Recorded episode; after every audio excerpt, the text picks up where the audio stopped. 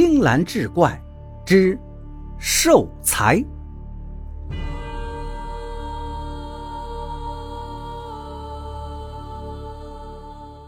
话说村里的王二，在四十九岁那年过了五十大寿，还给自己置办了一口上好的紫木寿材。寿材做好后，方圆左近的人都闻声跑来瞧稀罕。那紫木寿材庄重气派，搁在堂厅里，犹如泰山安于眼前。寿材木纹粗犷，古朴纯粹，还有一股淡淡的香气，氤氲满屋。走进王二家堂厅的人，顿时都被镇住了。这紫木寿材果然有气派，真是一口好寿材。乡人是一脸的敬畏。王二一边瞅着紫木寿材，一边招呼着来人。眉宇之间透着一丝得意，乡人们打心里头羡慕王二能睡上这么一口千载难求的好寿材，可真是享福之人呐！也不枉来这世上走一遭。不少人眼巴巴地瞧着寿材，舍不得离开。王二咋就这么长眼？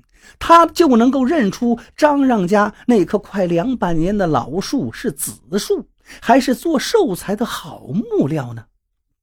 张让家有棵谁也叫不出名的树，这个树已经经过了好几辈人，长得粗壮挺拔。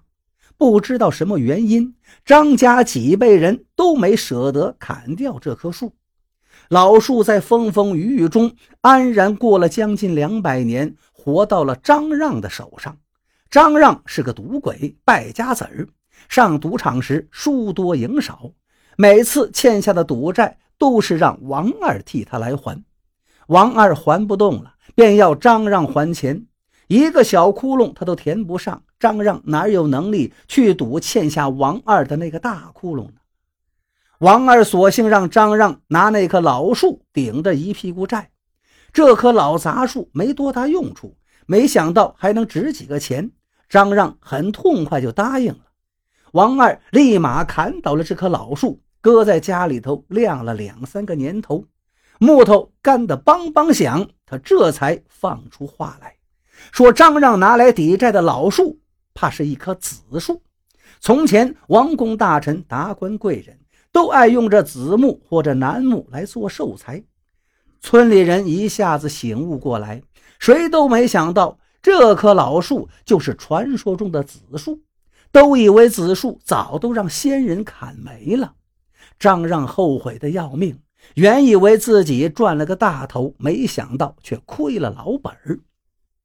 这棵老树要真是紫木的话，做一副寿材的价钱，少说也抵得上几十户人家的全部家当。但这棵老树早已经变成了木头，晾在王二家的堂厅里。再也不是他家屋后的祖产了。王姓在村里是大姓，王二又当过多年的大队干部，平日里就是个无人敢惹的狠角色。王二谋到张让家这棵老树，看来是耍足了心眼儿，把张让拉下水，还主动替张让背赌债。村里人笑话张让上了王二的贼船，有眼不识子树，败掉了祖产。都佩服王二精明，早早就认出张让家那棵老树是子树，耐着性子等了一二十年，才把这个子树攥到手中。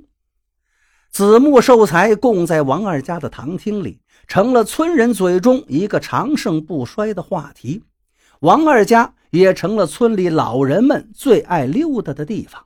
虽然这些老人做梦也睡不起这么贵重的紫木寿材。但常来瞧上几眼，倒也能饱饱眼福。